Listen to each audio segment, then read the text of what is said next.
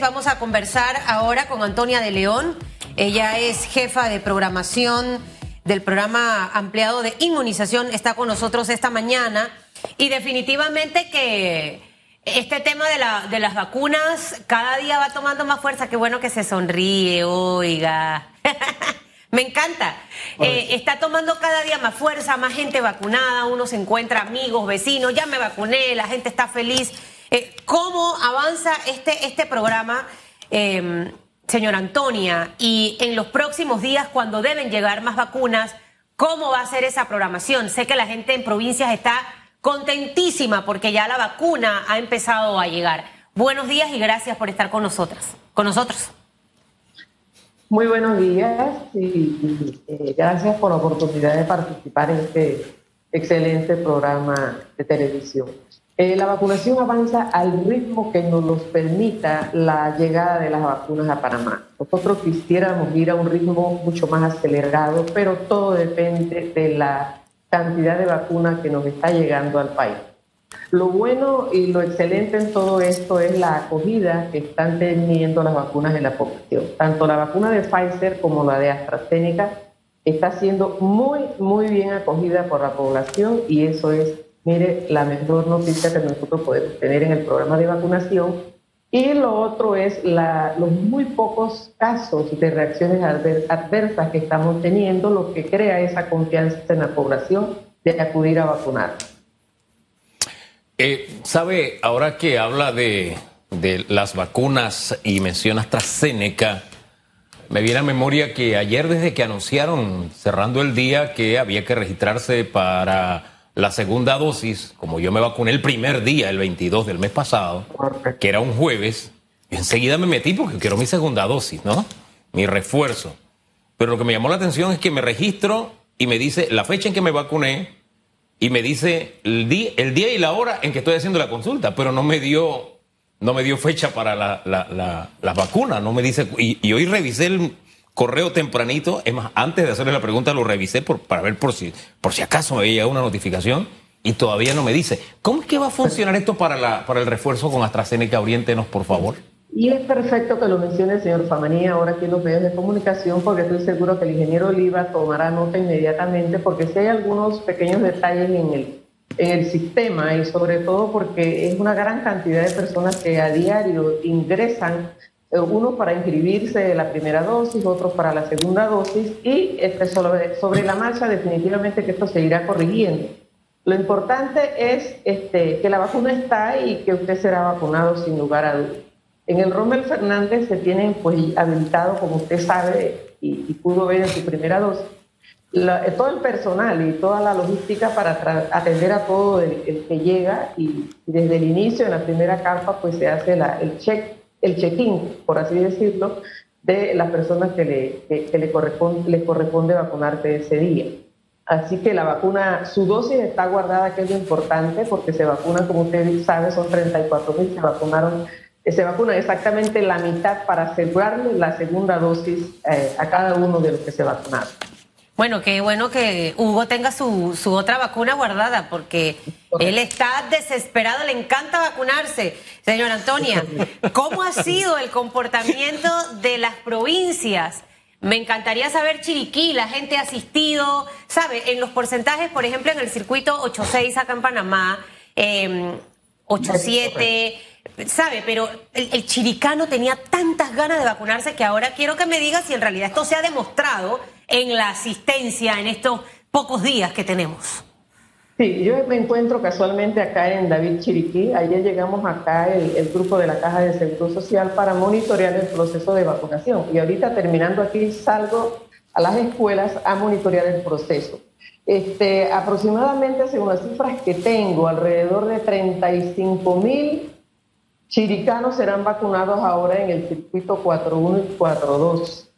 Para el día de ayer, el registro de vacunados fueron 11.350. O sea que el día de ayer acudió específicamente un poco más, pienso yo, de la población que se esperaba. Eso es bueno eh, cuando el primer día arrancamos con una cifra eh, como la del día de ayer. Sin embargo, yo siempre hago el llamado a los adultos mayores que no pierdan la oportunidad porque pudiera ser que haya algunos todavía un poquito indecisos que acudan a vacunarse.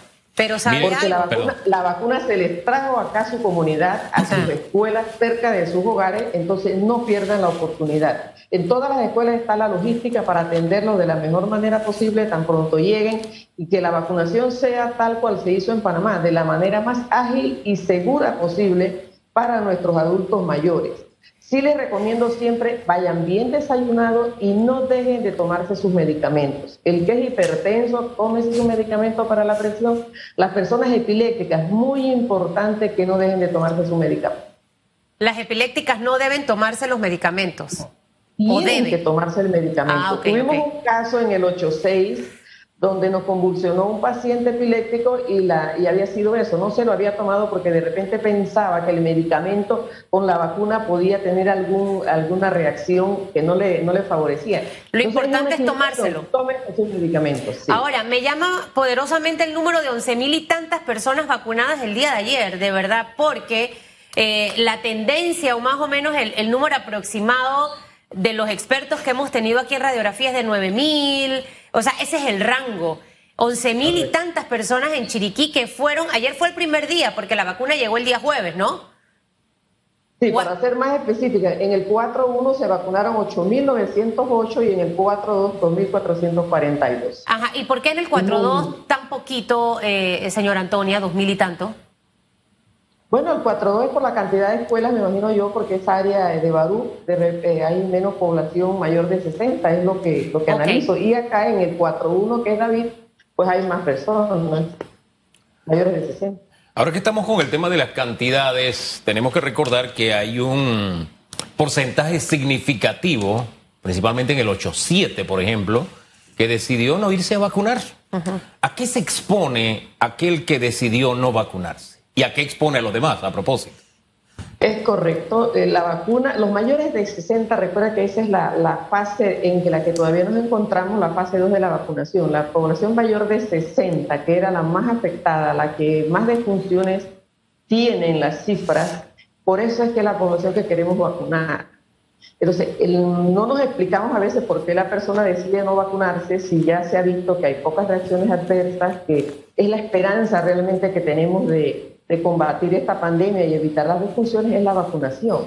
Entonces, en, a través de los circuitos en Panamá que nosotros participamos en cada uno de ellos, como bien dijo eh, aquí la licenciada, el 8.6, el 8.10 fueron los circuitos donde tuvimos un mayor porcentaje de vacunados.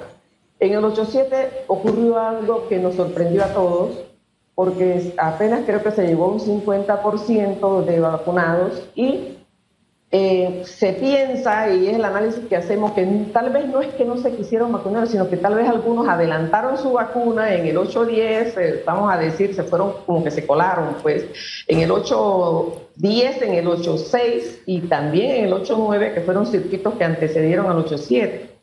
Eh, también en el 8-7 hay mucha población de Betania, con que acudió a vacunarse en el extranjero y pensamos que tal vez por eso las cifras ahí se dieron este, más bajas que en los otros circuitos. Por eso es que Ahora, en cuanto a lo que dice el licenciado Famanía, el no vacunarse definitivamente es una mala decisión porque la persona continúa expuesta, los, las olas siguen presentándose, así como se presentaron en otro país, Aquí se dice que es prácticamente inminente la tercera ola, entonces nosotros no podemos pensar en que a mí no me va, me escapé de la primera, me escapé de la segunda, pero no sé si me voy a escapar de la tercera, entonces tienen que vacunarse. Tienen que vacunarse, entonces si no me vacuno, me expongo yo y también expongo de repente a los otros grupos que no se han podido vacunar, como son los, menores de, de, de 16 años, por ejemplo. Fíjense que usted nos da varias teorías o hipótesis de por qué este porcentaje de personas decidieron o no se han vacunado o no aparecen como vacunados. Eh, y, e insisto en una necesidad que han dicho los especialistas, se necesita desarrollar inteligencia epidemiológica porque no podemos seguir tocando de oído. Y a estas alturas nuestras autoridades deben saber por qué ese, ese, ese porcentaje, tener una idea más clara, más aterrizada, porque Teorías puedo tenerlas yo, que no, no sé del tema y puedo elucubrar. Sí, pero eh, esto es delicado, ¿no le parece? Sí, sí, sí. sí, Bueno, hay que hacerlo y, lo otro, eh, doctor Antonio, doctora, no se le puse el cargo de doctora, usted es enfermera, ¿verdad? enfermera, sí. Sí, enfermera. Bueno, eh, es que esta programación al, al, interior ya está, están en Chiriquí, ¿para cuándo terminan Chiriquí? Sé que Veragua, probablemente Colón, para que rápidamente nos hable de esa programación que viene hacia el interior del país y otras provincias. Bueno, hasta ahora en firme porque la programación muchas veces va cambiando desde de acuerdo al perfil epidemiológico de los casos que se van presentando. Eh, estamos en Chiriquí 4142, después sigue el 4344 y el 4546 hasta terminar eh, con Chiriquí. Eh, después de Chiriquí, lo planificado es Colón, todos los circuitos de Colón. Veragua está ahí, todavía no se ha definido claramente la fecha en que va a iniciar Veraguas. Así que no puedo adelantar mucho porque esto se decide allá a nivel de, las altas, altas, autoridades y del Ministerio de Salud, de la Presidencia de la República, de acuerdo, como le dije, a las cifras del comportamiento de los casos en, en el país. Gracias, Miss Antonia, por conversar con Panamá. Que tenga muy buen día. Siga vacunando. Y siga hablando con esa sonrisa, transmitiendo esa confianza, ese optimismo, es lo que necesitamos.